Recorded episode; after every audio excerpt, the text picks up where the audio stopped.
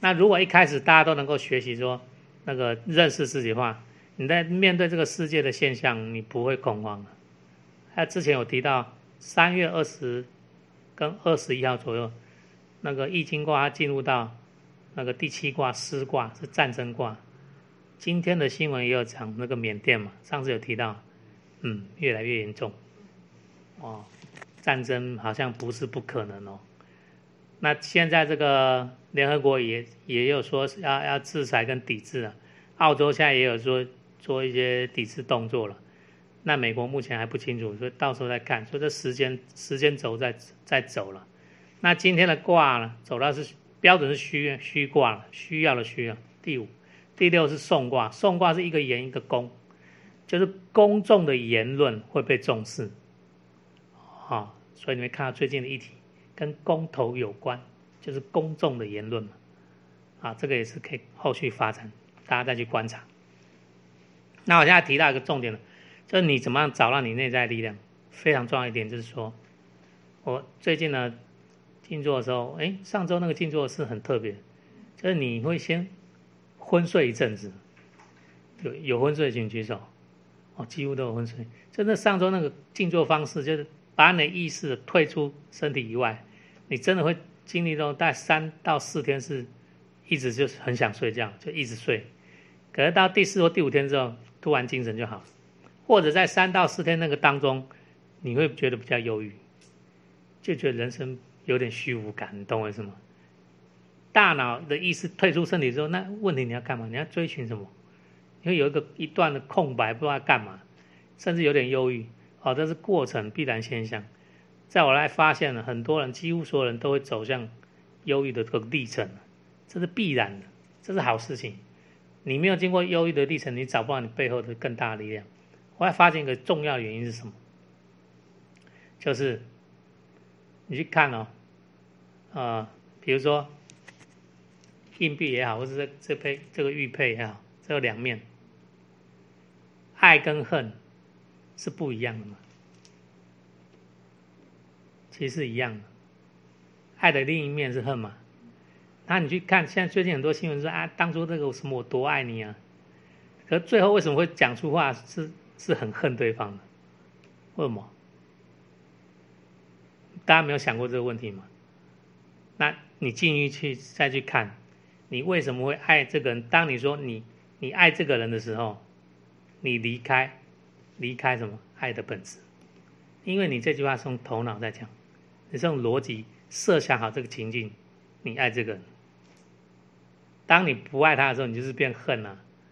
那你就这时候头脑会告诉你说，你会发慢慢发现，哎，你慢慢觉得这个人变讨厌所以头脑就设计一个恨的情境，让你掉进去说。你开始恨这个人，因为它不吻合你原先爱的定义、头脑的框架。所以我现在讲的是，你如果厘清这个东西，很多人世间的所有一切关系来看了，都解开了，包括这个什么戒律啊，像我那时候念两亿声佛号，我现在觉得也没什么用啊。人家常常讲什么，诶，讲的好，那有的是佛像好了。那佛像真的目的呢是干嘛？它就是一个表面现象。如果理解，说我为什么要结缘给大家？因为我不需要了。你理解我意思啊？当然，你如果跟我一样是不需要，你就不用参加抽签了啊。当然，你如果需要是把它变现后的价值，你可以参加。哦，你可以拿去网络拍卖，无所谓啊。你就当工艺品也可以哦，我都不 care 啊。好，讲这个东西说。我们大脑赋予这个世界的一切现象，同时自己去承认这些现象。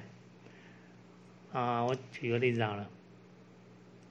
啊，比如现在规定小朋小朋友功课一定要很好，哦，要到处补什么英文也好，数学也好，还要补什么各种才艺，不然的话，那个学测完之后或者什么其他推荐分数会不够，这是我们设想的。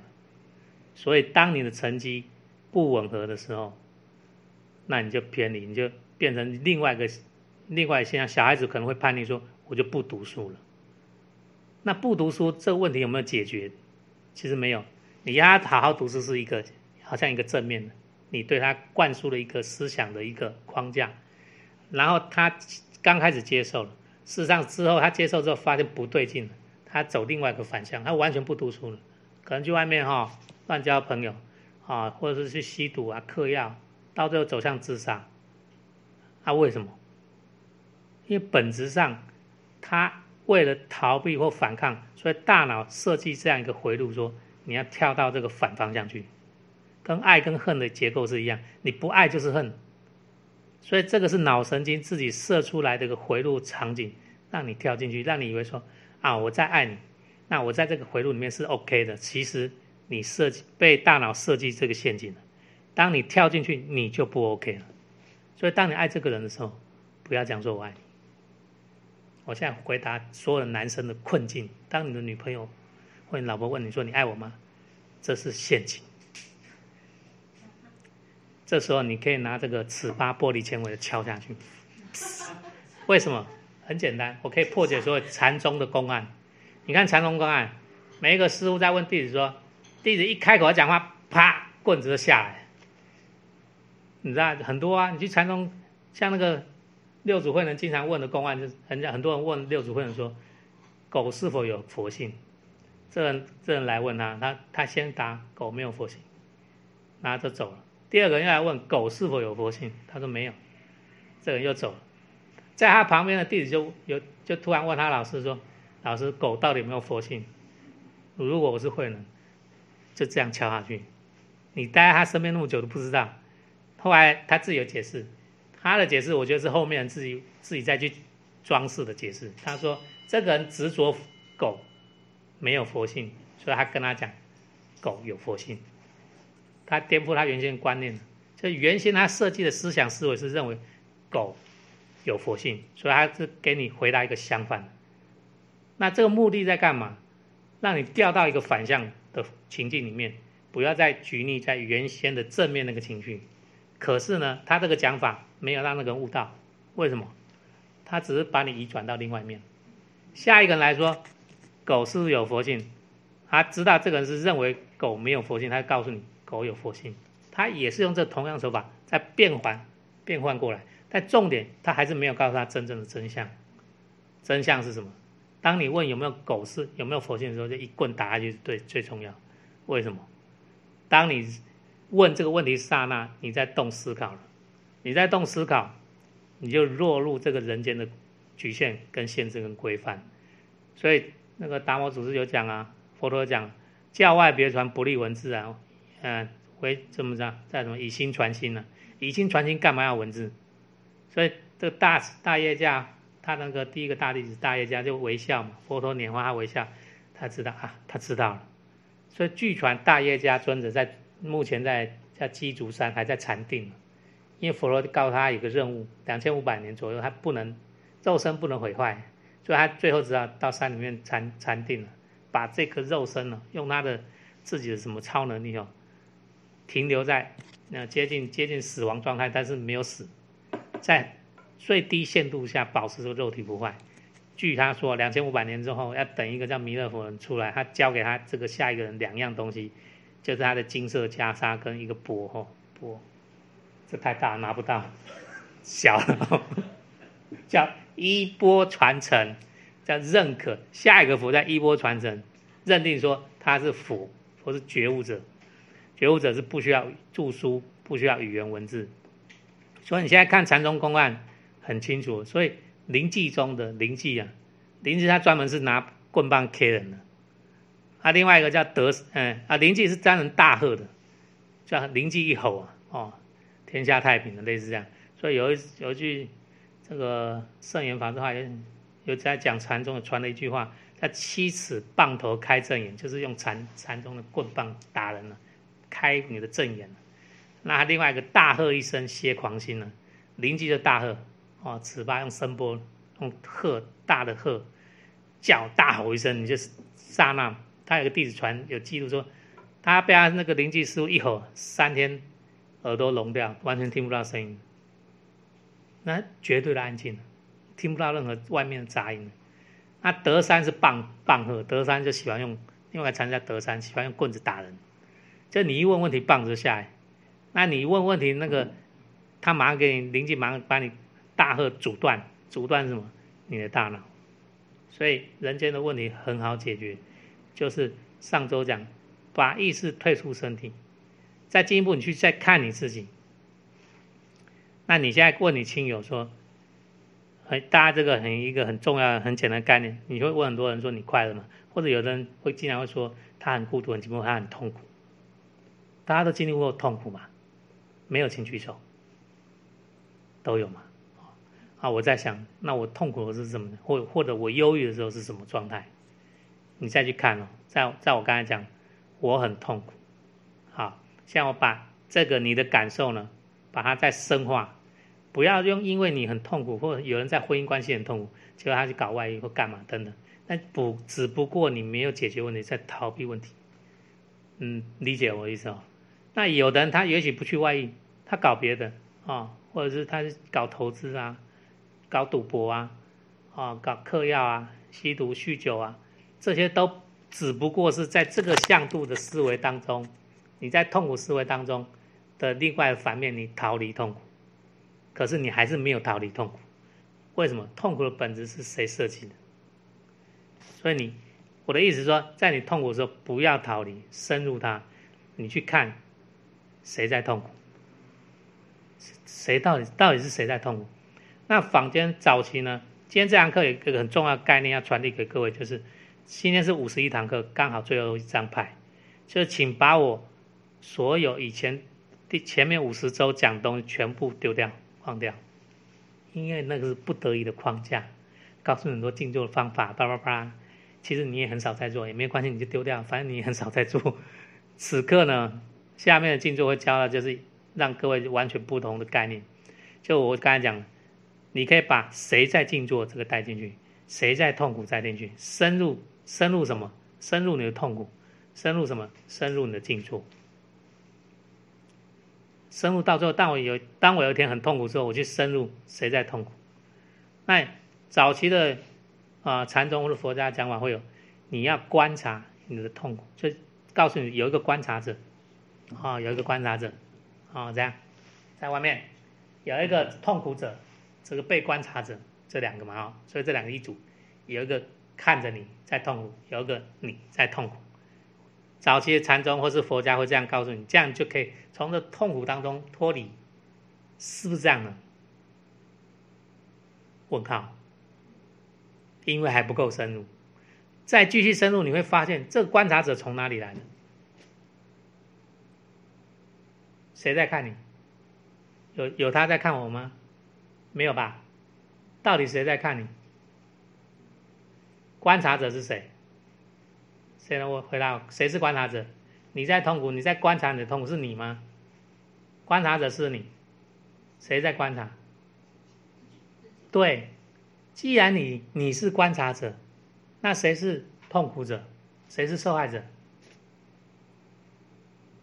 是别人吗？是自己嘛？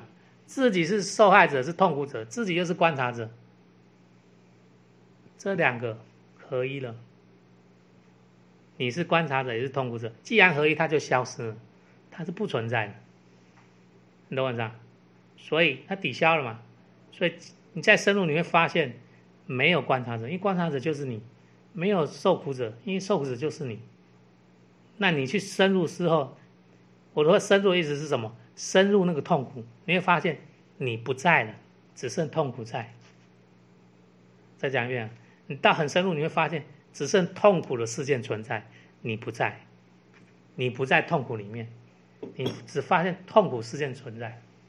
好，举例来讲，比如说这个人不爱我哈，你很痛苦，痛苦到很想死，但你再继续分析说，我有一个我在观察我正在痛苦这个事件，好。那有一个人也是我正在痛苦，在深入里面发现没有观察者，因为这观察者是我的大脑设想出来有一个人在看我嘛。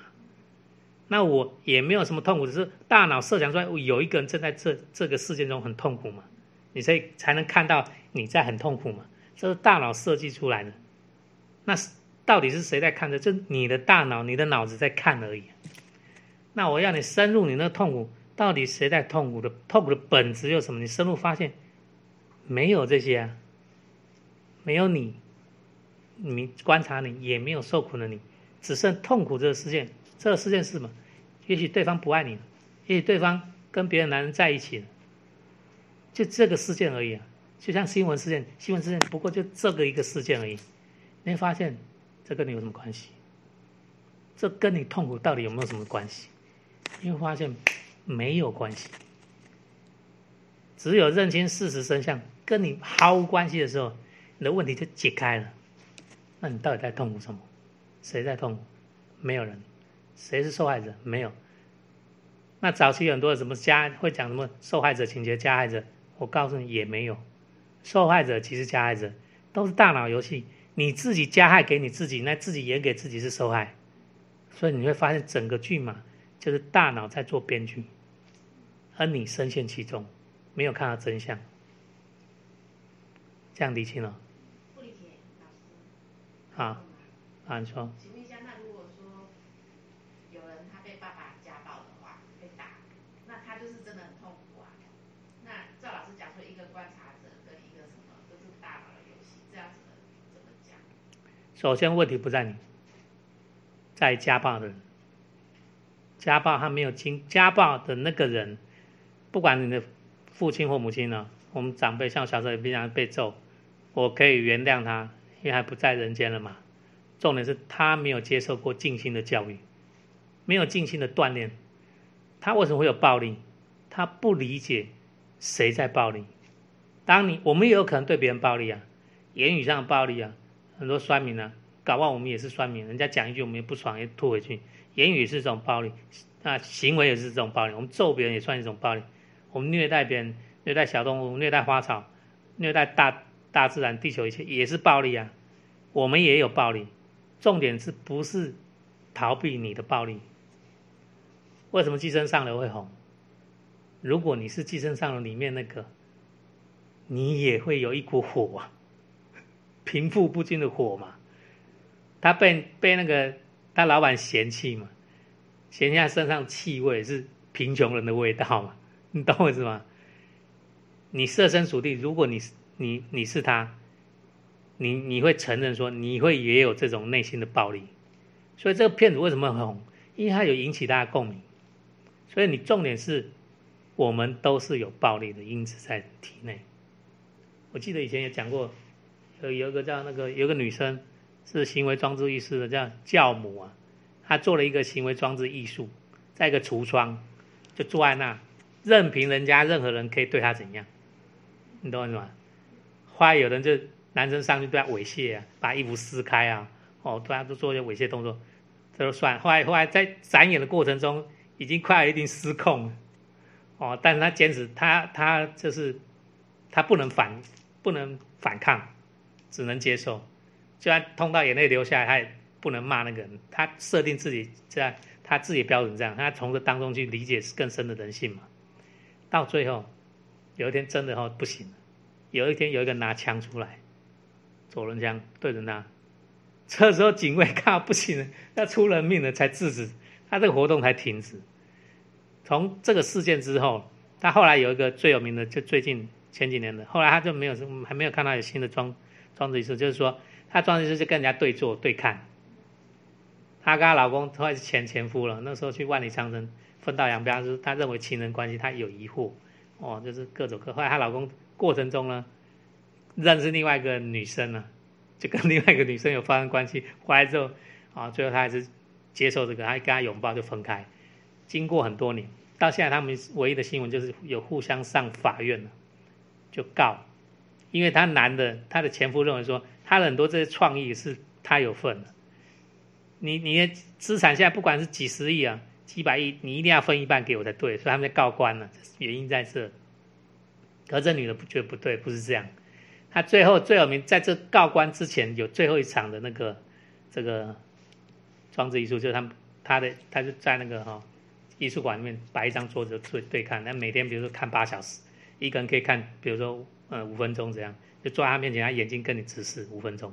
哦，有人就看到痛哭流涕，很感动。他只是。扮演他的一个观察者的角色，就这样，到这个过程呢，就引来很多人。最后的高潮是什么？他的前夫有一天来了，出现坐在他面前，他一开始他控制不了，他有点尴尬，说他不不太敢面对。后来他整理好情绪，他一样就就就退出哦，退出这个情当时情境当中，很冷静的看，就这样看。哦，她后来她老公前前妻啊，他不前夫啊，事后就是整个活动结束哦，又跟她道歉，跟她拥抱啊，是说啊，当初她不对啊，什么外遇什么的，这这是事后话。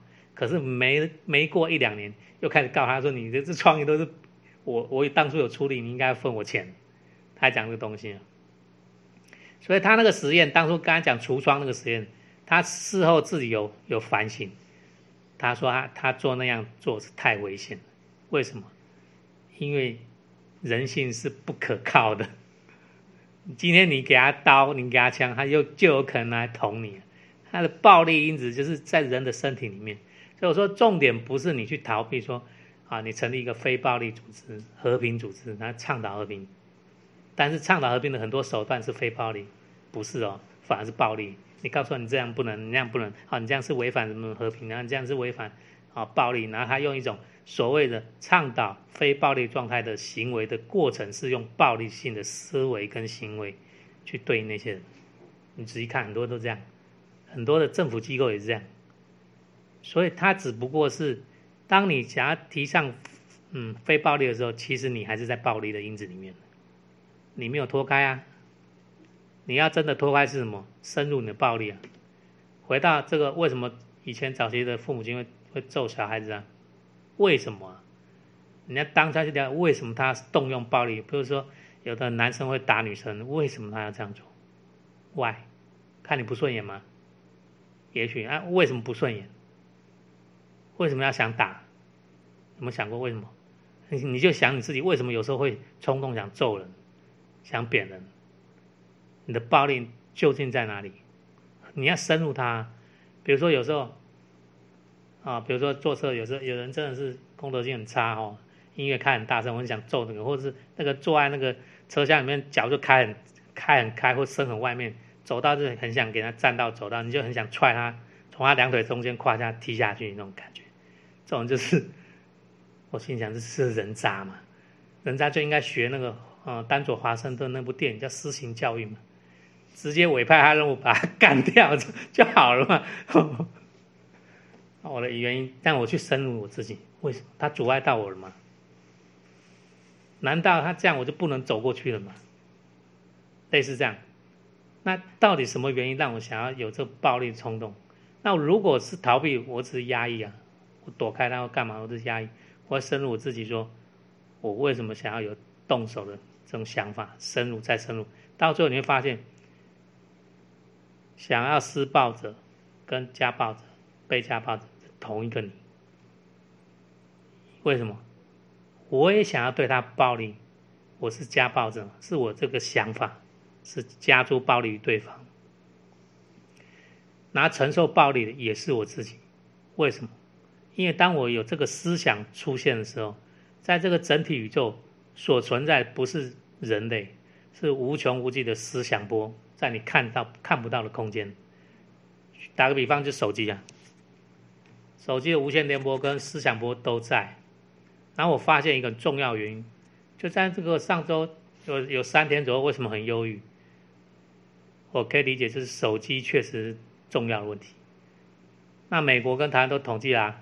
现在青少年死亡率开始攀升了，韩国更夸张，韩国是这样，出生人口低于死亡人口。今天新闻说，韩国有可能是全世界第一个被消灭的国家，被自己消灭。因为第一个大家不愿意生，出生人口降低，死亡呢是持续在发生的，所以现在死亡大于出生，所以这国家国力会在降。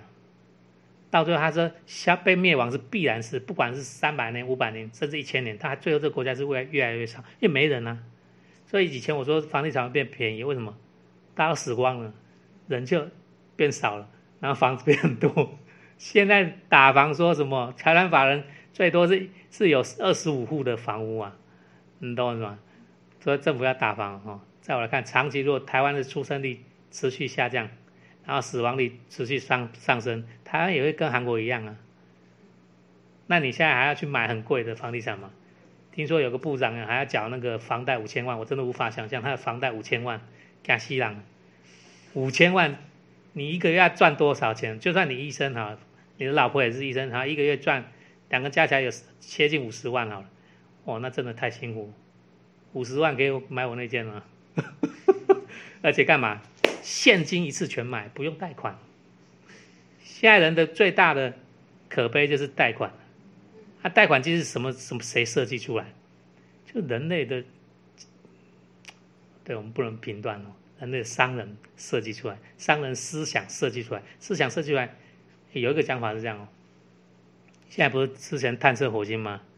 有一个讲法说，更早的人呢，我们上一代祖先是从火星过来的，更早一代的人类，我们的上一个种族，嗯嗯，现在类似所谓神人啊，古代也有记录啊，什么什么秦始皇啊。遇到什么天外之人啊，送了什么几口青铜钟啊、铸钟，类似这些。那也有人问秦始皇他是什么人，他他回答是天外之人，就我们认为是外星人，搞不好就是我们的祖先。啊，好，地球是后来被殖民。他有一个说法是，网上有说法是，早期的人是在居住在火星。可以有一票人他说，最近你去看那个有一个叫金星人，上次有讲过，他为什么看不到现在火星或金星人有住？居住生生生命体呢？他因为维度不一样，我们是在照他们解释，照那个物理学家，现在物理学家有研究超弦理论，他计算出来的我们的宇宙空间有十一个维度。他说我们在第四维度，哦，三度空间之外再加时间，所以四维度。他金星，他金星这个人，他这个在地球这个女生，她讲说他们的维度超过四维，四维以上，所以你四维人看不到上面的，除非你比他高才能看下面。你不然为什么？因为你的所有东西被你封闭住了，被你大脑自己 cover 掩盖，所以你看不到事实真相。我讲这个呢，有没有根据？有啊，像那个李世成台大教授最近也有出个书啊，新书发表，他讲一个东西嘛，讲一个很很很有趣的。他说当初他找一个在日本的小女生叫高桥舞做那个实验，叫听字实验。他把字写在纸上，叫那女的用摸了啊，说这是什么字。到有一天那个。他是电机系教授，有一天物理系就想说扯淡，这个是怪力乱神，来踢馆，踢完就说听你在胡乱。他说好，那公开有录影，那一样教他们写字。这时候写的字哈，你们物理系随便写，不要我自己系电机系来写，啊物理系写，啊就写一个什么，比如说写一个什么，啊类似什么，啊呃，写一个类似什么波好了，波。写在纸上，把把放在一个布袋里面，他去摸，他说啊，这个字叫“补”，还写出来，完全正确。哦，还有一个艺术家，他说写字哦，嗯，还不够，他直接用颜色弄弄画一个颜色，比如说黄色啊、橙色，这两个有点混的那，嗯，画在纸上，拿家里摸，摸完之后他说是什么颜色？到最后这物理系说，突然说嗯，有点奇特，突然在摸的过程中。那在他问这个高桥文说：“这是什么字？”他说：“这个字我看不懂。”他看到一个人，那后面一团金光，那对着他笑。他说：“这什么字？”李世成教授也就很怪。后来打开是什么？佛，弥勒佛，佛这个字。他说：“哎，很奇怪，为什么佛这个字出现读出来不是字，是能量团？”还有一个东西，他要讲一个很特别，《易经》的。易经的阴阳跟阴爻跟阳爻，易经的什么？这个阳爻大家知道，乾乾卦是六根阳爻，这个红色的。啊，易经第一卦我有讲过，这一是代表什么？还记得吗？一，一代表能量，代表能量永续不中断，而且我说那个一代表无限远。无限的能量一直持续没有中断，所以大到什么可以？当一个直线画到很穷尽的时候，你会发现它变成圆，没有直线是圆。所以他讲说，当他当有人写一个一写在纸上，叫高桥舞，他去摸的时候是什么？一个能量圈，就一从头到尾头尾接在一起这是一个圆圈，它就代表易经的易经在讲述的是这个。为什么现在易经断传？因为被文字化了。易经完全是能量的一本书，当然各位现在不会用能量，哦，下一次那个新的课程会讲到这一部分，经络也是能量的一种，一种很高的高科技、超高科技结合心理层面。那当你写断开的是阴爻，刚才是阳爻嘛，一是不断轮转不息。说《易经》第一爻讲什么？天行健，君子自强不息，讲能量永远不会停止跟中断，是源源不绝。那断开这个叫什么？叫阳爻，呃，加阳爻断开两叫阴爻。阴爻是什么？断开的。那画阴爻加那个人去摸的时候，出现什么？出现两个一，两个一的结果是什么？两个阳碰在一起会崩裂，就断开了。你懂我意思吗？所以第四层教会讲一个很重要的，我觉得很重要的概念。像现在不是缺水嘛，大家在祈雨嘛，还有人说是什么宗教迷信啊，有人就不敢去嘛。在我来看。这我没有办法做太多评论，因为因为我怕这是公开网络嘛，这样理解哦。上次以前我讲过马祖是怎么样，你当初林默娘是皇帝下诏命给他，请他哦，他那皇帝这样请他帮忙祈，而且皇帝在古代要祈雨的时候有天官呢，就是看星象的，而且早早期那个古代是很重视天象，为什么？天就是跟神连接。而且皇帝要请他祈雨时候，有的皇帝在祈雨过程前，要先自己写一个写一个什么罪己诏，就有一个诏命，这个告昭天下说这个罪是在我身上，我皇帝做的太烂，才会民不聊生。大家觉得哎，这个这个天象是科学，跟跟跟你做的好跟坏有没有差？这跟你无关吗？哦，到底什么是科学？刚才我讲。你看不见的所有的思想波都在空间，所以为什么手机会影响人？因为手机在传的那些无线电波，在刷存在感，在刷那个忧郁的，都是那些电波在送啊。送电波的源头的信息都是那些忧郁的因子，都是拼比的因子，比谁比较啊什么叫什么刷存在感啊，刷谁有钱啊，啊在比较谁这样一大堆，再不然就是。酸谁啊？讲谁就是辱骂谁？这种这种负面的恶行都是暴力的什么，无线电波在这空间串流不行，所以你不忧郁不行了。你只是没打开手机看，但是电波就像脑电波一样，无时不刻，一年哈三百六十每分每秒都在传递。所以我觉得人呢，现在尤其青少年，大家讲说要关掉手机啊，或怎么样哈？哎，才能够避免这个什么自杀的。讲的是可以参考，但是不是根本之道。根本之道是人的心的想法念波，你被局限了，你被设计了。所所以我说，你如果你在暴力的当中，你深入你的暴力，你会发现，你为什么暴力？绝大部分我的观察，我为什么暴力？因为我有不安全感。我为什么会有暴？因为我有恐惧感。施暴者本身是极大恐慌嘛？如理，如果你理解这个，这个恐慌感跟安不安全感是谁在形成的？是你的大脑在形成。你的大脑形成不是你。再讲一个非常重要，你的大脑不是你，不能代表你。你说这有没有根据？有哦，还真的有。最近我看一个一个讯息，很特别。他说有一个，有个冲浪板的，那个冲浪高手，突然有一天得生了怪病，一上去冲浪的时候，突然不会冲浪了，成绩很差，差点没淹死，后来就到处求医，都医不好，找不到原因，一直到有个医生发现是他什么肠道里面的细菌出问题，它少了某些细菌，哦，所以后来之前不是有人。有风风靡那个叫什么大肠疗法，这个人肠道，他说你与其他这个他这个地方根本没有，他这个土壤肠道假设是土壤，他土壤是很贫瘠，你再怎么用都没有啊，所以怎么办？施肥啊，所以古人叫什么？叫吃粪疗法，古代真的有吃粪疗法，哦，历史上也有，不是说什么啊什么卧薪尝胆谁啊去吃谁的粪，然后说吃可以知道你有没有病有没有？历史上有。好，这个疗法是什么？把健康人肠道呢的那个哈粪便，把它收集注入到你的大肠里面系统，那这个人突然就病没多久就好了。然后呢，这还引发另外一个科学的，那这个医生就觉得很奇妙，他进去做研究，发现什么？你为什么想吃巧克力？吃完巧克力为什么心情会好？会有幸福感，会愉悦感？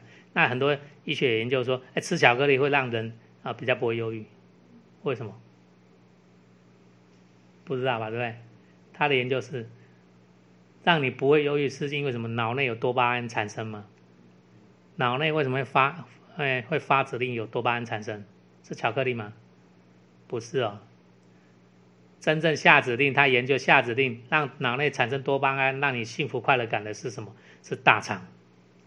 是你吃了巧克力，一直到末端大肠收到的巧克力，说：“哦，我喜，我就是要吃这一味的。”然后呢，他下指令给大脑说：“你现在可以释放多巴胺。”为什么？因为我现在我大肠我现在很 happy，所以就跑厕所了。